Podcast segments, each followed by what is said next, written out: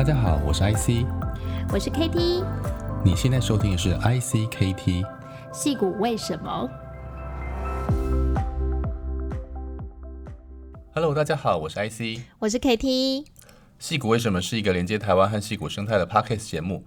每周会邀请不同的戏骨台湾人来分享戏骨各行各业的产业趋势和心得。感谢国发会 Stop Island 及数位时代 Meet 创业小聚独家赞助。开晃目前是 Flashback 的共同创办人，以及加州大学伯克莱分校的董事会、加速器及多个基金会的重要成员，也是戏股著名的天使投资人。在一九九九到二零一零年之间，他是美国游戏公司 Ray Octane 的共同创办人及执行长。该公司因发行畅销游戏《吉他英雄》于二零零六年六月被美商 Activision 电玩游戏公司收购。他也是软体公司 Adox Software 的共同创办人及执行长，专门开发精简型伺服器市场的解决方案。在创立 Adox Software 之前，他担任 Accenture 管理资讯公司的顾问，协助财新五百大企业解决供应链管理问题。他也毕业于美国加州大学伯克莱分校，拥有电脑科学学士学位。让我们欢迎今天的来宾凯。嗨，凯，你好，欢迎欢迎，谢谢今天来到戏谷为什么跟我们分享在美国连续创业，还有戏谷台湾帮的故事哦。那我们今天节目呢也非常特别，因为凯比较习惯讲英文，所以我今天呢我们就会用两种语言来进行节目。好，那首先呢，我想先来问问凯是几岁来到美国？那一直都在加州长大、求学和工作吗？Hi Kai, when did you come to US? You also went to school and worked in California? Yes, um, I came to the U.S. or my family moved to the U.S. when I was four. 我四岁来美国的，四岁四岁的时候。那我们来美国的时候，the first place we lived was New York, and we lived there for six years and then um, after six years in 1983, my parents moved out to California, the Bay Area, and I've been okay. out here ever since. 所以呃，凯从这个很年轻的时候来到美国，从东岸到西岸哈。那如何是从一个大学在 UC Berkeley 念 Computer Science，然后到资讯顾问，就是这个 IT consultant 的工作，进入了创业领域，然后度过第一次的 dot com bubble。So your first company is IT consultant company Accenture, and the first job is Adux and how did you enter into this field? How did you survive from the dot com bubble? Well, when I when I first graduated yeah. um, college uh, as an undergrad, um, what I really wanted to do was uh-huh. uh, go back and get my MBA. And then and then I thought I'd work for a couple more years after the MBA, and then eventually start a company. Mm-hmm. Even when I was so young, it's like uh, 1994, right? Start a company. 一九九四年对，I I graduated and then I went into consulting at Accenture because that was one hmm. of mm-hmm. the classic sort of paths back to getting an MBA. Um, I ended up yeah. working there for four years and I really loved it. Um, my, sup- my expertise was mm-hmm. in supply chain and oh. my industry was telecom. Um, yeah, so I learned a lot um, after four years of working there, I started thinking about going back to yeah. grad mm-hmm. school. Did uh, Accenture sponsor you sorry? your MBA program? Well, yeah. I, I decided yeah. at that time, I, I, was thinking about it, um, but um, then the um, internet um, yeah. boom happened, Internet 1.0 happened. Well, and I 90s. thought, well, should I go yeah. back to get my MBA, right, 98, mm-hmm. 99. Should I go back to get my MBA or should I dive right into sort of the startup world or the internet world? And I, and I decided, well, I, you know, the timing is now for the startup world. Um, if I want to come back to get an MBA at some point, I always can. So that's how I decided to jump in. So I never got my MBA, yeah. never so went back. How about the, the bubble, the booming in the bubble? Yes, that was an incredible time. The the first company that yeah. I started was Adux Software, um, and we were doing server appliance software based on Linux. You know, Linux yeah. was getting popular, uh-huh. open source software, and we were uh, building. There were four of us, um, my brother included, and two friends, and um, we were we were building mm-hmm. firewall and caching products, software. That that's how we got started, and um, by that was 98 but by 99 we were a little bit too young and a little bit too experienced. We built the software but we didn't quite know how to sell it. Um, i think i was yeah, wow. early twenties at that time, and and and so um, what we what we did was we ended up selling the product off to another company, and then um, from there, my brother and I jumped out and were trying to figure out what to do, and um, that's when we actually uh, started Red Octane. Um, and the funny thing was, you asked about the you know dot com bubble burst. We literally started Red Octane um, we kind of bootstrapped it with our own money at first, and then with we closed our first round of funding in March of 2000, and then yeah. one month later in April of 2000, the dot com bubble burst. Um, and so that yeah, was that was kind of the timing you know, there. Uh, impressed by by, by such a thing. Dot com, yeah. Yeah, it was pretty incredible. The um, you know, the the the bubble was incredible, and then you know the bursting of the bubble was incredible, and you know just like other you know bubble bursts similar to quite honestly where we are now for the startup world um, the it was really difficult to raise funding. And so we had to figure out you know ways to survive. And like most startups what we had to do was we had to figure out you know new things to do um, new products to sell. And that was kind of one of our first pivots for red octane the company. Um, you know we started off as an online game rental service. So think um, like the original netflix when they were shipping discs to everybody's house um, that's how we started um, and because of the you know dot com bubble burst we had to figure out, you know, what else can we do? Um, and, and as I mentioned, that was kind of our first pivot into accessories, video gaming. Thanks, Kai. And we know Guitar Hero is one of the most popular video games in the world. Could you share us about the story of Red Octane? Why and how to develop the very famous game? Guitar Hero? Well, you know, like all startup stories, um, I always say, like, you know, uh, Red Octane was the classic Silicon Valley seven year overnight success story, right? Um, everybody kind of sees the big success, and we were very lucky with Guitar Hero, but there were seven years of struggling before that. Um, I mentioned, you know, we started off as an online game rental service, and our first pivot um, when the dot com bubble burst was into video game accessories. We were renting the game mm-hmm. Dance Dance yeah. Revolution. DDR. custom customers DDR 对对对 DDR customers were asking us hey you rent the game but do you sell the dance pads and for months we said we don't do any dance pads any hardware all we do is rent video games online and finally we thought well we have to make some money so maybe we can start selling these dance pads and that was you know pivot number one so we're renting games now we're selling dance pads for Dance Dance Revolution, um, we originally uh, bought some local third-party product um, and resold that on our website. So we bought them. We bought dance pads for fifteen dollars and resold them for so 30 kind of, on our website. Uh, uh, sell a third-party uh, dance pad, right? Exactly, third-party dance pads.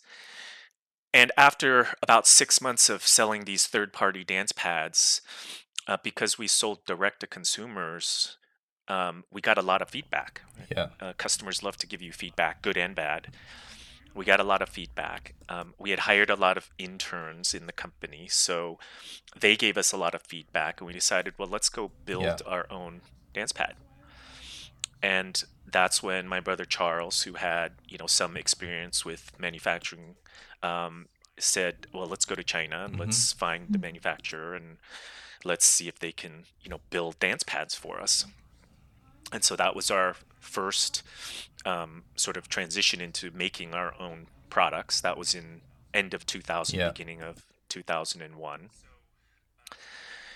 so um, you, you, know the dance pads um, went from $15 when we bought them from a distributor here to $8 at the factory from mm-hmm. from our manufacturer RCM and we had we had made all these changes to them, and we thought, well, if we sell them for thirty dollars, um, which is what all the third-party mm. dance pads sell for, eight 30 margins okay we can generate some revenue there. The products take a month about 21 to 24 days to ship from china so literally they were a week away. And we said okay wait you know before we price it put it on our website and sell these there's a couple of things with retail. Uh, number one um, sometimes pricing gives a mm-hmm. perception of quality. And number two is you can always take the price down, yeah. but it's very difficult yeah. to take the price up. So that's when we decided, well, let's sell these at 50. Third parties sold theirs at, at 30. First party, which was Konami, sold theirs at 40. And we decided, well, let's go above that. Let's give yeah. this a really premium product. Um, and so so we decided to start selling them at 50. Um, wow. And, you know, we got lucky. And people really like the dance pads, and, and so that's right. It's it was a big difference, and our cost of goods was you know was much lower now that we were buying directly mm-hmm. from our contract manufacturer in China, so our margins were good, um, and and that's really you know where we sort of started to learn about um, you know building products and margin and pricing and sales. The next major product that we introduced was the Red Octane Ignition Dance Pad. So we decided to go innovate up yeah. Rather than innovate down, meaning let's build an even higher end product rather than, you know, saying, well, let's build a cheaper product yeah. and knock everybody else out. That product retailed for a hundred 130 at the mm-hmm. beginning, but $100 US uh, for most of its product life, and our cost of goods was 15. Um, so we were really shooting, as I mentioned, yeah. for sort of that sort of well, high about 85 premium margin, right? Yeah. yeah, yeah. I mean, better than software, better than God, console software, which is party. which is amazing. yeah, yeah, we we were we were beating the first party there, and people would buy two dance pads at once. And, yeah, you know, spend two hundred dollars, um, which was which was amazing to us. Um, and so, um, you know, that was that was kind of the the product that that really started us on a small scale, but really started us, and and again mm-hmm. also taught us about music games, and and how much fun they were, and um, eventually by 2003, um, we got our products into retail. It took us knocking on the door of uh, retailers like GameStop and Best Buy for uh, over a year, but after a year, we finally got in the door and got our products into retail, and that was our first mm-hmm. experience mm-hmm. with yeah. I remember sales. I got the the Guitar Hero this year. yeah. So what's your so yeah, player yeah. to Katie? Katie? Um, yeah, I remember it was 2003. I, I just uh, came to US to get my master. So everybody they want Guitar Hero. You know? Yeah. Wow. it's a very popular at that time. It was it was it was it was definitely yeah. yeah, right right at the beginning. So so so you know we we learned about retail and we got in and you know that sort of experience with Guitar Hero was um, you know in a little bit after launching the dance pads and we said um, you know these music games are very popular here in the US. Um, our dance pad the hundred dollar dance pad once we got it into retail became the best selling dance pads in the US in 2003, 4, and 5. We thought, why don't software companies, the, the game publishers, bring more of the music games? Most of them were made in Japan. Why don't they bring them to the US? You know, mm-hmm. US uh, market mm-hmm. didn't really have music games.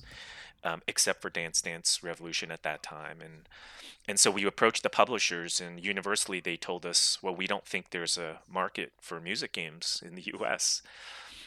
Um, and so when we heard that, we were like, okay, you know, if they're not going to do it, I guess we have to do it ourselves. And so we thought about, you know, if, if we were going to mm-hmm. make, make a music game in the US, um, it's all about the music, right? Music games. So what kind of music would you use? And to us, you know, that was sort of rock and roll and we loved accessories. That was kind of our background, right? We had never mm-hmm. done software, but we had done hardware. And if you were going to make an accessories-based game based on rock and roll, yeah. what instrument would you use? And to us, that was guitar. So that that was really how the idea for you know. Yeah. But it's not just an accident or, or you um, or, or child who, who really fall in love with with hard rock. it's just one of those things where if we wanted to make a, a music game for the West, I, we we both liked the music, but it, uh, it wasn't it wasn't you yeah. know that we obsessed over rock and roll. But you know, if you if if you think about all the music games that were made yeah. in Japan at the mm-hmm. time, they were yeah. all J-pop, and we thought, you know, yes, that would be fun, but if you want to make a, make a game for the Western uh, market, yeah. right? Yeah, adapt gotta, into you know, use a different yeah. music. yeah. So yeah, tap into it, and you know, we we launched the game like most startups. You know, we almost failed three times, like literally like days away from having to you know turn off the lights. We we launched Guitar Hero two times before we'd almost ran out of money. The first time we said, "Gosh, this sucks. I'm never, never gonna let that happen again." And then, of course, it happened the second time. And the second time we said, "Man, that was stupid. We're never gonna let this happen again." And of course, it happened a third time. Um, and so that the last time, you know, we had to, we had to um, mortgage our houses and literally about six months before we shipped the game, we had to mortgage our houses, and we we borrowed another half a million dollars from a family friend who was luckily remodeling their house, and they'd set the, aside some money. We said, well, if we could just borrow it, mm-hmm. you know, for a few months, we'll we'll we'll pay wow. you back after. So you developed the game. the game itself, um, the software part. The the software mm-hmm. we actually reached out to a, a okay. software a game developer um, that we had known mm-hmm. from four or five years before. We thought they were one of the best um, music game developers mm-hmm. um, in the in the U.S. And we had reached out to them actually to make accessories yeah. for their games at that time because yeah. we just did hardware. Um, but this time when we thought, you know, we let's figure out how we can make a game. We called them up again and we said, hey, you know, we want you to, you know, be our software uh, developer um, and you know now we want to become a publisher and not just make accessories for you know other people's games. Yeah so uh, by the way what's the, the name red octane for the company?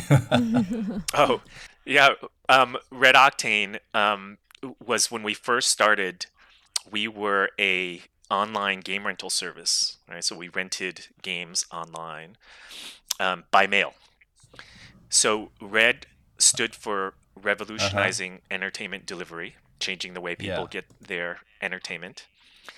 And then Octane kind of is yeah. is yeah. similar to fuel, right?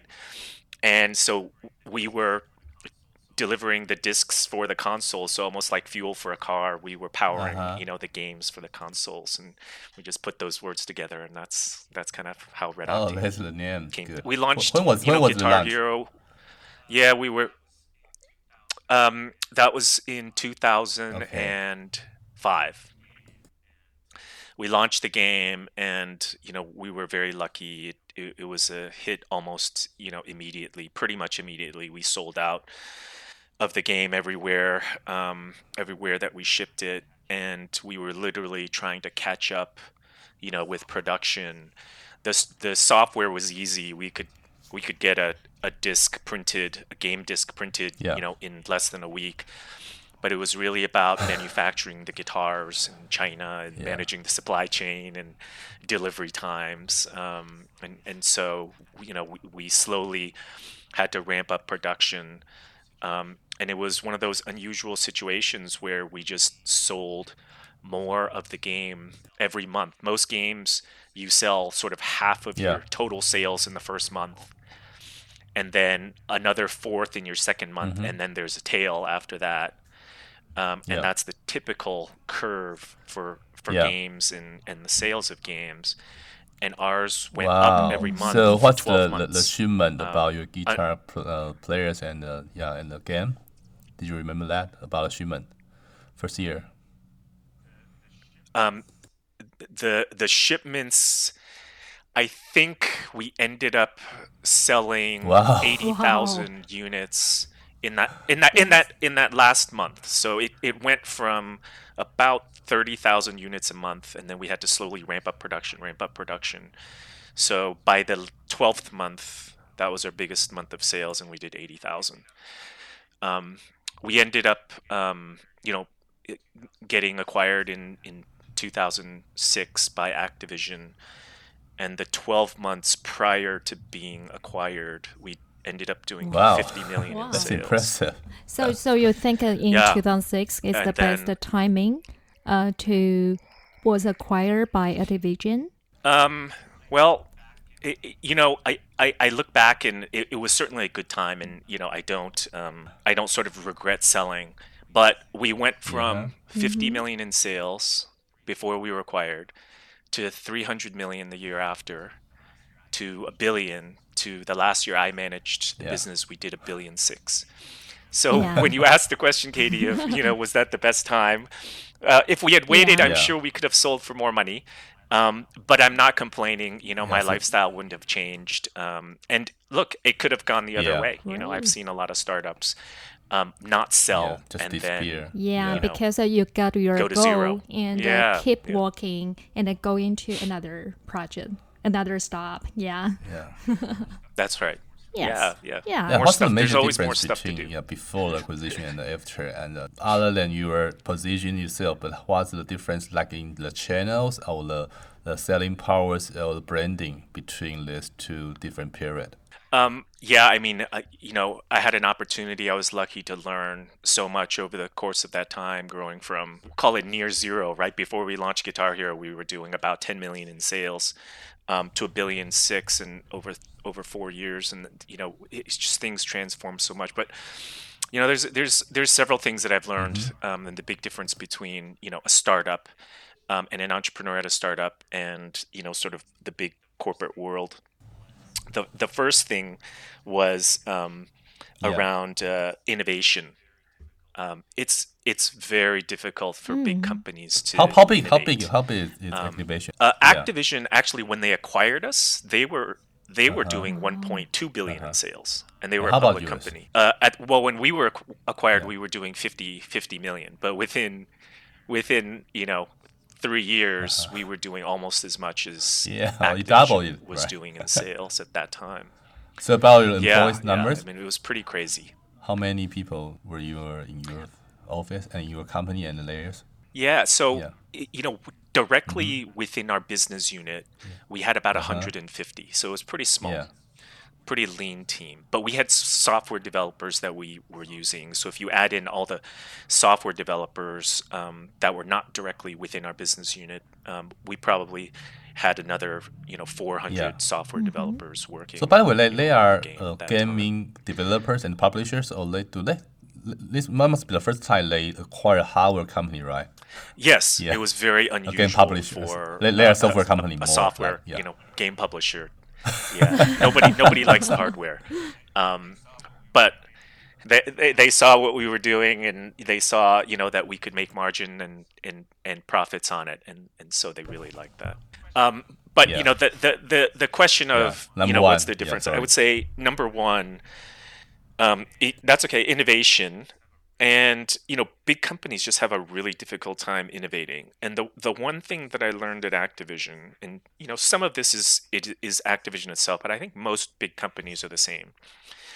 Is uh, especially public companies, is that you already have products that are generating Yeah. you know hundreds of millions of dollars or maybe even Yeah. billions of dollars, right? Yeah. That's how you So became it a became big like company. autopilot mode, right? Yeah yeah and and and what happens with innovation is it's not that they don't want to innovate. It's it's because every time you start an innovative project from the ground where sales are 0 and you're trying to tap into a new market um, what what ends up happening almost all the time and i've seen this is that at a, at a meeting you know an executive will go well, why are we spending our time on this zero revenue business when we have you know when we can put resources behind this several hundred million dollar mm-hmm. business or this billion Yeah, dollar business precise. and grow that mm-hmm. right and and so it, that innovation you Yeah. know was Yeah. was such a challenge the second thing my mm-hmm. brother and i joked about was um, we used to call um, we have these green light meetings um, and we do it in the game industry they do it in the movie industry too where you bring your you know everybody together or whoever the key people are and and everybody has to green light it for the project to move forward right and we my brother and I used to joke. We said these are not green light meetings; they're like red light meetings, is what they feel like, right? Because at a big company, you invite lot of smart people, super smart, and you invite them into yeah. the meeting, and everybody's got a great question. and every time you have these great uh, questions, you go, okay, we'll, okay, give us you know some time. We'll, yeah, we'll come back in the next meeting. We'll answer your question. Or right? more questions to answer. That's right. And and so in a startup, you have like three people in a room, and you're like, oh, let's do this. Okay. We always ask about why not, right? but not why. Yeah. So so another friend of mine, you know, used to say that you know, in the time that it takes big companies to make one decision, a startup will make 10. And I may not be right 10 out of 10 times. I may be right 7 out of 10, but I will have made 7 right decisions in the time a big yeah. company has made yeah. one speed right matters. yeah. It's speed, right? And and so that ability to, to, to move and change, I think, um, was was another sort of really so, big thing. Yeah. Mm. Um, and then I, you know, I had I was lucky enough to also yeah. you know learn about branding, right? And and and how do you build, you know, a product and and and build a brand and you know, it's still hard for me to believe, but I, I remember our our CMO at the time mm-hmm. did a brand yeah. survey for Guitar Hero, mm. and it ranked at that time it ranked up with uh, Nike and Apple. He said, and we were like, "Holy cow! I mean, that's incredible, right? I wouldn't have never thought yeah. that that was even possible." Um, and and so you know, I had a chance to learn and see how um, you know big brands are built and, and, and how you you know how do you create that and how do you create the buzz and you know the one thing that I would say um, that that Activision was particularly good at that I learned was um, you that you try to launch all of your games on the same day and they call that mm-hmm. simultaneous shipping and what that means is that it's very difficult for product teams to do that it's hard to launch on we were on playstation nintendo yeah. xbox pc wow. four platforms trying to sim ship to three regions north america asia and europe and we were doing this on one year cycles so we had to develop software and develop, design, and manufacture and ship all the hardware, and and have one year um, to to do that. Um, but what that sim- so it was very challenging on the development teams. But what that meant for marketing and branding is that you were able to channel all yeah. your marketing dollars to that one day uh, or, or that one period right that first month and that's how you maximize your marketing dollars and that's how you maximize um, your your brand. So you know we had everything prepared for that one day. Our advertising, you know, launch day, our our um, our partnerships, you know, with um, you know, really? Taco wow. Bell, KFC, and Kellogg's. all, on all of their packaging, right? Mm-hmm. Yeah, we had 70 goodness. million packages shipped with Guitar Hero branding on yeah. retail setups, right? So 60,000 retail demos that we set up for for launch of, of the game. So that ability to, you know, sort of market and build the brand, I think was something that I learned and something that, you know, big companies do. So this was at the time still well. the, the retail, the real space is still uh, offline still very important, right? Yeah, offline was still by far the biggest channel. You know, online, of course, was growing, um, and we had all the online channels, but offline, brick and mortar, you know, was still um, by far the, the largest channel. Uh, it's kind of the, the pre years of the mobile cam. So, what do you think about uh, after like 2008 or 9 that uh, before you left um, Activision? Do you see anything happen at that time? Um, it's it's it's kind of interesting. Um, you know, we we we launched on yeah. mobile phones too at that time, even yeah. though it was sort of pre-smartphone. And Guitar Hero became the number one selling game on the old yeah. what the, what we used to call feature Nokia. phones, right? Pre smartphones. yeah, exactly.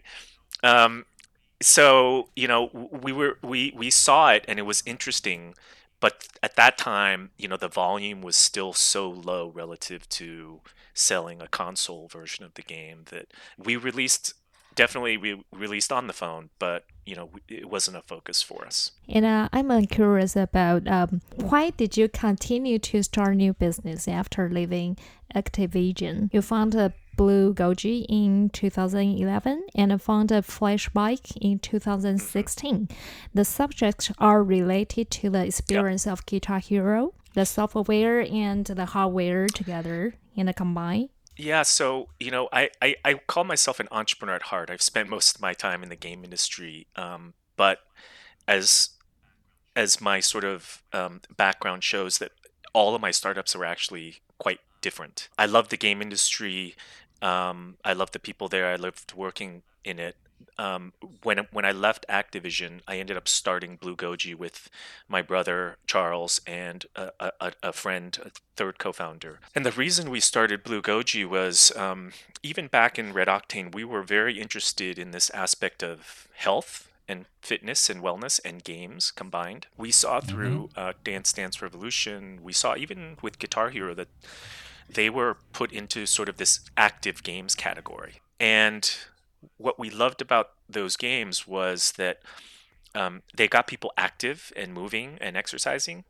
Um, but it didn't feel like exercise. It didn't feel like work. It just felt like they were playing a game. So we always wanted to explore that um, back when we were Red Octane, but Guitar Hero just, you know, um, took off and we had no time to mm-hmm. to work on anything in that space and, and and so once we left Activision that was really time for us to you know finally think about that a little bit and what we could do and you know blue goji is is about making sort of mm-hmm. exercise mm-hmm. and activity fun so that yeah. it, yeah. doesn't feel like it's work right and that's that's why people don't exercise flashbike um, is you know sort of another interesting project um, flashbike is a what i'll call a smart electric bike um, a connected electric bike and um, I was introduced to electric bikes um, through a friend of mine, and the first time I got on one, I was like, "Whoa, this is amazing! This is so much fun, and it's fantastic."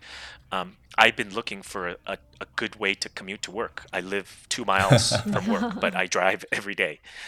Um, and they were, you know, I wasn't going to ride a regular bike. I'm too old to ride a regular bike yeah. and get sweaty when I get to work, right?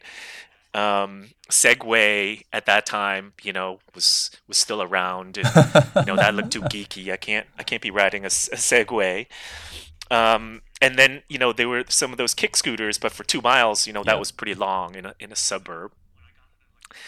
So when I got on an electric bike, I was like, wow, this is it for me. Like I could do this easily for two miles. And so I started riding an mm-hmm. electric bike to work every day.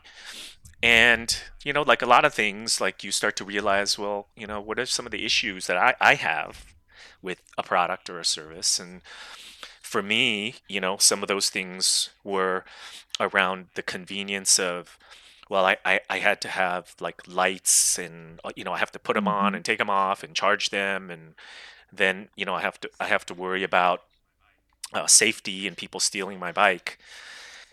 So, started doing some research around electric bikes, and research after research says that people um, don't ride more. The reason, the, the top two reasons people say they don't ride bikes more is number one, safety. They're worried about their safety, and number two, they're worried about security. Thought about that, and so you know, Flash Bike and what we've done with that was meant to address issues around safety and security. Have the lights built in, having safety lights, kind of the things you might see on a car, motorcycle, right? Yeah. That give you safety on the road. Um, those are there, and then it provides security. It's connected uh, via cellular, so if someone tries to steal the bike, you get a notification and you can yeah. track it via GPS and all that. And I would say that if it was just about creating a bike, an electric bike, I don't think uh, I would have gotten excited about the business, but for me um, and my co-founders, it was really about bringing those people back who yeah. used to ride bikes but don't do it anymore. And there's a, a lot more of those people, right? And and we learned that from Guitar Hero. Guitar Hero, we heard over and over that people say, "Well, I haven't played games in a long yeah. time," or maybe I don't even really play yeah. games, but I went out and I bought Guitar Hero, and that's part of the reason it became so mass market was it brought all these new people back into the market, um, and that's what sort of Flash Bike was all about for me. Um, it was about, hey, there's, you know, tens of millions of people who used to bike in the U.S. who don't bike anymore. You know, I'm not interested in taking five percent of the market share from the existing yeah. riders, although that would be great. But it's it's really about like doubling or tripling the size of people the, the the size or the number of people who bike because you're bringing back all these people who used to bike but you know don't do it anymore. So to me, that's kind of what guitar or, or, flash bike was about. It was about that aspect of a, of a mass market product that I learned from Guitar Hero. And, and, you know, the common theme also with all of this is hardware. I guess I'm a little crazy for doing hardware over and over and over because hardware, as they say, is hard. Um, but I enjoy it. You know, I, I, enjoy that sort of physical product yeah. aspect. The bicycle industry is still kind of uh, kind of complicated, or it's a you know more uh, infrastructure behind that. So, what's the major difference between uh, your your you used to be the, the, the, gaming or the like toy like uh, industry to this kind of transportation uh, industry. Yeah, that, that was also very interesting to me, right? Um, you know, learning about a new industry and in and the, the research that we did. Mm-hmm. Again, one of the reasons we were interested in this space was we looked at the way that yeah. bikes were sold today, and distribution to us looks broken compared to like selling what? games and retail. Um, you know, it's made up of all these sort of yeah. independent bike sellers, yeah. bike shops spread Very around the country. Yeah. Um, nobody does it. Yeah, nobody does any marketing, right? Traditional consumer marketing. Like when was the last time you saw an advertisement for a bike? You know, for, yeah, unless you're a serious bike enthusiast reading, you know, Bicycle magazine, like nobody sees an advertisement for a, a bike and so no one's advertising to the mass market consumer. They just kind of wait for people to walk in. They decide they want a yeah. bike and yeah, wait for them to walk into yeah. a, a bike store and buy a bike. So to us, that that felt very broken. Mm-hmm. Distribution felt very broken, and and so part of part of the opportunity here was to figure out, you know, how do you how do you fix that, or what are some ways that distribution can be done better in the bike industry um, over what's happening today. So also, okay, we know Kai founded four companies within 20 years and keep investing many early stage startups. What is the most attractive part for you? Well, I think one of the things that I enjoy the most is, um, you know, working with other startup founders. Um, and I think you hear this a lot mm-hmm. in Silicon Valley, which I don't see in startup ecosystems around the rest of the world, at least the places that I've been in. Um, and it's it's a, it's it's a very uniquely Silicon Valley thing. It's it's sort of giving back. I call it um, somebody funded me, somebody helped me along. So I've been lucky um, and, and I was successful. And so now yeah. it's time for me to give back. And again, you don't always see that. You know, I, I've rarely seen that, if anywhere outside of Silicon Valley, but it's very deeply ingrained in Silicon Valley. You, you know, you could call up, you know, founders that that were just like wow you know who, who, you think will never talk to you but if you can call them and, yeah. or email them and reach them. They will talk to you, and and they will help you. Um, and and so for me, it's my way of giving back. Um, I like working with other startup founders. I like the energy. I like, you know, I like just the back and forth. I like trying to figure out markets, trying to figure out business opportunities. Um, and and the other thing is, you know, it's a two way street. It's not just them that are getting help. But you know, I learn a lot too. Um, I learn a lot about industries, new industries. I learn about what's going on currently, um, and and so those are the kind of things that you know, as a as an entrepreneur myself, um, I really love to do. You know, I may not be starting many companies anymore because that's so much work and it takes so much time and it's so hard. Um, but it's a great way for me to sort of stay involved and, and, and, and be part of it. You know, it's almost like, you know, having been an athlete uh, and playing professionally, you know, you can't play professionally forever. And so you retire mm-hmm. and you mm-hmm. become a coach or you become, you know a manager or, or, something like that right it's it's a it's a it's a great way to stay yeah. in touch with what uh, you love. if you find a, a company and uh, you think wow this stuff is so awesome and i really have a lot of patience inside so do you want to jump in together yeah again it's, yeah. it's, a, a, good question katie uh, uh yes uh, you know it happens and it happens all the time um, because you can see how um, the the founders yeah. tend to be young, especially nowadays in Silicon Valley. Very yes. very young, right? Early twenties. Um, and and so you can see that they just don't quite have the experience um, that you mm-hmm. have picked up, you know, over the years. Um, and you know there there are some ideas that that are very interesting. You know that that you could get involved in, but I think um, yeah. a lot of a lot of VCs um, will say the same thing, um, like to to to, to know mm-hmm. about what it's like to being a VC. Like you have to understand you're yeah. not a player anymore you're a coach right and you and, and you got to get out of the mindset of trying to be a player you got to mm. get into the mindset of being a coach and that's kind of kind of how I think about it right I, yes there are a lot of times where I think oh man this this is actually pretty exciting and if I could you know just jump back in it would be it, you know it, we could probably accelerate things a lot um, but again I sort of have to say okay you know oh. I'm not a player anymore just a coach maybe enough yeah. yeah. yeah, I know because a lot of the investors and that they also have a patience and with the founders together. Yeah. Hmm. Yeah, but what what will yeah. be your yeah, last dance for you? Oh, the last dance. Oh gosh, yeah. that's a that's a good show, by the way. Um, you know, I, I I don't know. I mean, you know, at this point, um, I I don't rule out doing another startup, but obviously it has to be something yeah. I'm, I'm, very passionate about. And and right now, actually, the food industry is something that uh, I'm very yeah. passionate about. Why? Why food industry? um, you, both are cuisine lover. yeah. well, the food industry is very interesting. I, I would say if there's actually one area that that could get me really? back to doing a startup um, right now, and, and okay. that that would be it. Um, and yeah, in the short you know version uh-huh. of the of the opportunity um, is that I look at you know the the internet was built by number three yeah. layers. Number one, you have infrastructure. That's the bottom layer. We had to have internet mm-hmm. infrastructure for all of this to happen. Number two, you had to have delivery, FedEx, UPS, all those guys to yeah. deliver the stuff. And that allowed mm. number three, the brands to build themselves, like Amazon. And I built the world's biggest bookstore without ever having a physical yeah.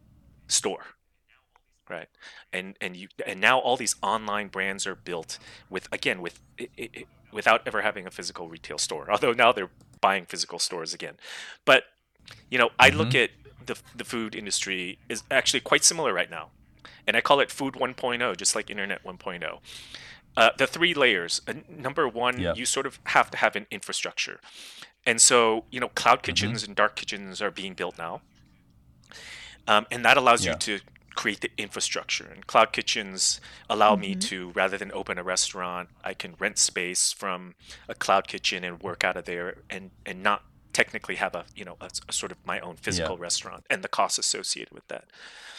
Number two, you have to have delivery, and that never used to be there, but now it is, right? Deliveroo, DoorDash. Uber Eats, um, Food Panda, DoorDash, right? Now, now they're all here. So, so that's kind of mm-hmm. the delivery layer. And then number three is the brands, right? So who's going to be the first brand that rivals McDonald's that never has a physical store, right? And I think that's going to happen. So to me, this is actually quite fascinating. And, and, and then not only the brands, but then just like Internet 1.0 created a whole bunch of startups and companies around the supporting ecosystem to help you build online businesses um, I think there's a whole ecosystem that will probably build up around this too. So it's not just the food brands and the delivery, but I think there's also a lot of opportunities around around the edges there that are quite fascinating. So, um, you know, it's things like that that it, at this point um, might bring me back if if I ever go back to doing another startup myself. Um,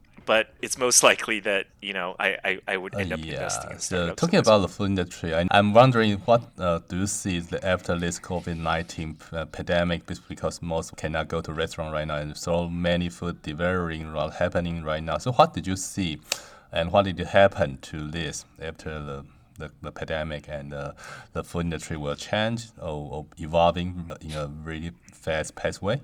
I, I think definitely a, a lot of things are yeah. evolving faster, and, and, and food and beverages is one of those things. There's a lot of unfortunate yeah. side, like yeah. retail shopping, right? Yeah, and they so were dying anyway, but this accelerated them. You know, this accelerated retail shopping mm-hmm. death by five to ten years, right? restaurant industry is one of those on the yeah. other side, which is benefiting, cloud right? Kitchen, or not restaurant yeah. industry, but this whole delivery aspect, right? Yeah, this whole cloud kitchen aspect of it. And and that's probably accelerated that category by two to three yeah. years, maybe even five years, right? Because people are ordering and they're starting to get used to it now, and you know they may not do it every day, but you know, rather than never having never done it, you might end up doing yeah, it. after cooking yeah. like for six couple weeks times every day. so, so maybe this year will be the That's, oh, yeah, revolution. Oh. yeah yeah, I think this is the year that accelerates, you know, that entire category. And like most categories that are young like this, there's going to be busts and there'll be booms and yeah. Mm-hmm. companies mm-hmm. will die and, you know, new companies will evolve. Um, but that's part of what's so fascinating to me and why I call it food 1.0 because, you know, this is kind of the ground floor of this entire new category, right? And it's not, it's not just those, but you know, the restaurants are have unfortunately been hit hard. Um, but that you know will force them to figure out well how do I evolve and yeah. how does the category evolve. So besides food industry, what kind of um, I know you've been uh, so related to hardware industry. So what did you see about like the IoT, Internet of Things, or anything uh, like in food industry? It's also connecting with food is kind of thing. So Internet of Things, what kind of uh, mega trend you see right now? Yeah, there's you know there's a lot of really um, great things going on. I would say I've been following the IoT industry, you know, for yeah. probably about ten years now, and the first five years was much more about um, mm-hmm. consumer IoT, um, and industrial or commercial IoT um, was talked about, but you know it, w- it wasn't as strong an opportunity because companies take a long time to change and you know consumers you know adopt things faster. I think you know over the last five years that's flipped right? Consumer iot um, is still there and there's a lot of great things going on.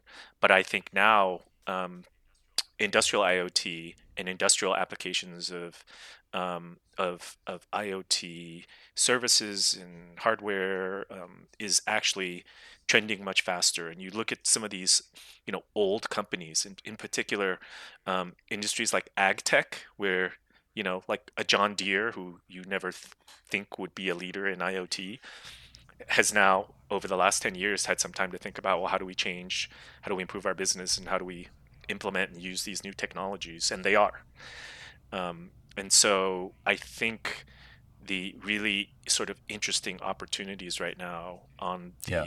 IoT side, at least today, are on the industrial applications. Um, but like all things, um, they go, you know, like fashion, they go in cycles. So in another five years, consumer IoT will probably come back again, and you know, it will have its yeah. peak again, and and then you know, yeah, so and then it'll go down again. So but yeah. right now, I think industrial IoT. So like uh, is, smart is manufacturing or delivering or kind of more infrastructure uh, tiered, right? That's right. Like you know, um, I think a lot of it's in certainly the, the delivery and manufacturing, but even when you think about um, like uh, yeah. agriculture, managing crops, and and um, you know maintaining data and um, and uh, automation of that. You think about um, raising livestock. You think about monitoring parts of the world where we used to never be able to monitor before.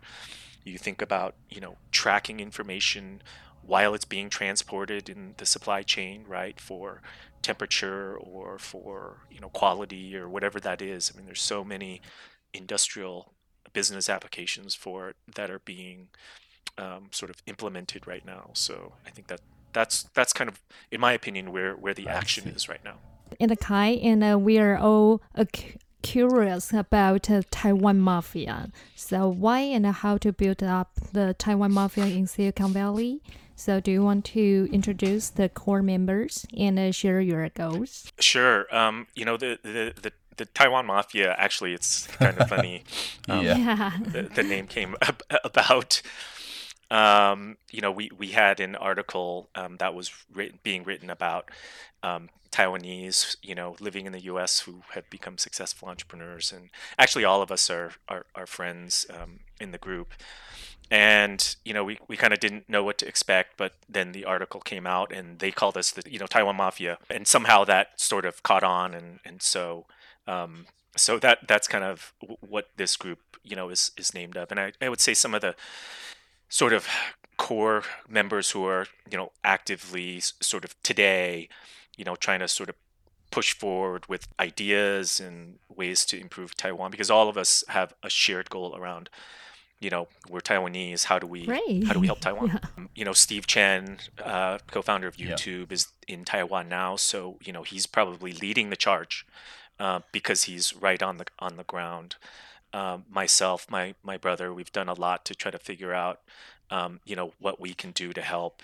Uh, Jameson Hsu, who co-founded um, um, Mochi Media, um, you know, he's he's done some work to to to to figure out where opportunities are for him to help. Uh, Kevin Lin, who's the co-founder of Twitch, um, same thing. You know, I, I would say that we don't have any specific concrete action items yet, um, but the idea is, you know, how do we it, it, given our backgrounds as entrepreneurs, um, and a lot of us have been in media, um, you know, what are the things that we can do to help build up the Taiwanese startup ecosystem.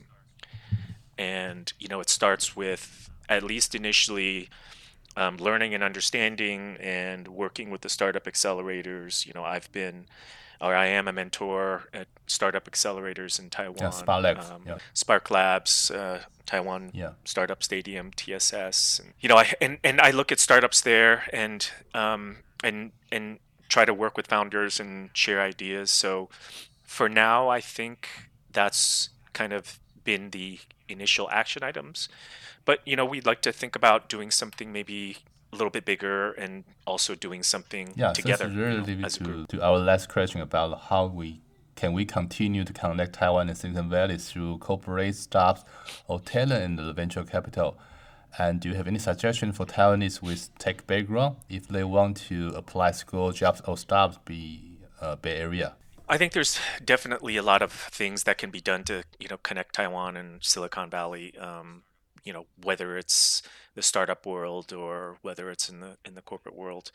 Um, you know the the the one thing that I, that I say is that you know if you are interested in any of these areas, right?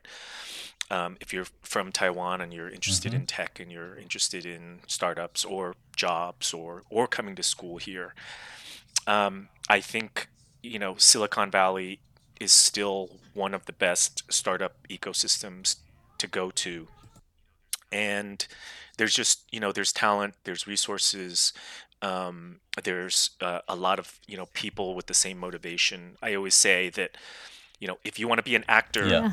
you move to LA, right? I don't I don't move to Florida and you know hope to become an actor, right? So Silicon Valley is one of those places, um, and I think you know it's not the only place. There's there's definitely many more startup ecosystems that have grown very strong around the rest of the world, but Silicon Valley is still certainly you know at, near the top and, and at the top near the top or in that top group. And so if you if you if you think about any of those, I think the important things to come here um, you know you need to talk to people you need to you know kind of get a feel for um, you know what that means to to be in this space um, what does it look like to you know to to talk to VCs right? Um, you know if I if I go to school here you know what are the you know other kinds of people and potential co-founders and friends that I can meet who I can learn from right? And and you know if you even if you're not interested in the startup world um, you know you're just interested in sort of technology and and what it's like to learn how big companies work right? I think you know coming coming here gives you an opportunity to to to learn a lot and i think being on the ground um, is is so much more valuable than you know yeah. reading about it or yeah, hearing about it and, secondhand. Uh, yeah, surrounded by the network, right? And That's thank right. you, That's Kai, right. sharing today, and we really got a lot of from you. 那再次谢谢 Kai 今天非常精彩的分享，让我们对于今天 Kai 的吉他英雄的成功故事哦身临其境。那也很了解了戏骨台湾帮为台湾还有戏骨年轻人所做的努力哦。那如果大家还有任何问题想要讨论，都欢迎到戏骨为什么的 Facebook。粉丝页还有 SoundCloud 留言。那下一集呢，我们也会邀请凯的太太 Samantha 一起加入，然后让我们更知道说，呃，凯和 Samantha 他们为台湾还有美国的这个台湾人他们所做的一些连接上面的努力。那非常谢谢凯他今天带来这个精彩的分享。那他们在呃除了在台湾的连接上，也在这边的高等教育做了许多的推动。他们事实上也是这边许多基金会还有校校务的董事哈。那我们在接下来的节目也会再记录继续邀请他们。那除了我们的 Facebook 跟 SoundCloud 之外呢，我们的 iTunes、Spotify、Sound On 也都上线喽。你可以在这些平台上找到《戏骨为什么》。再次感谢国发会 Stop Island 跟数位时代创业小聚的独家赞助。OK，Thank you, Kai. Thank you. Thank you, and see you next time. See you next time. Oh. Bye.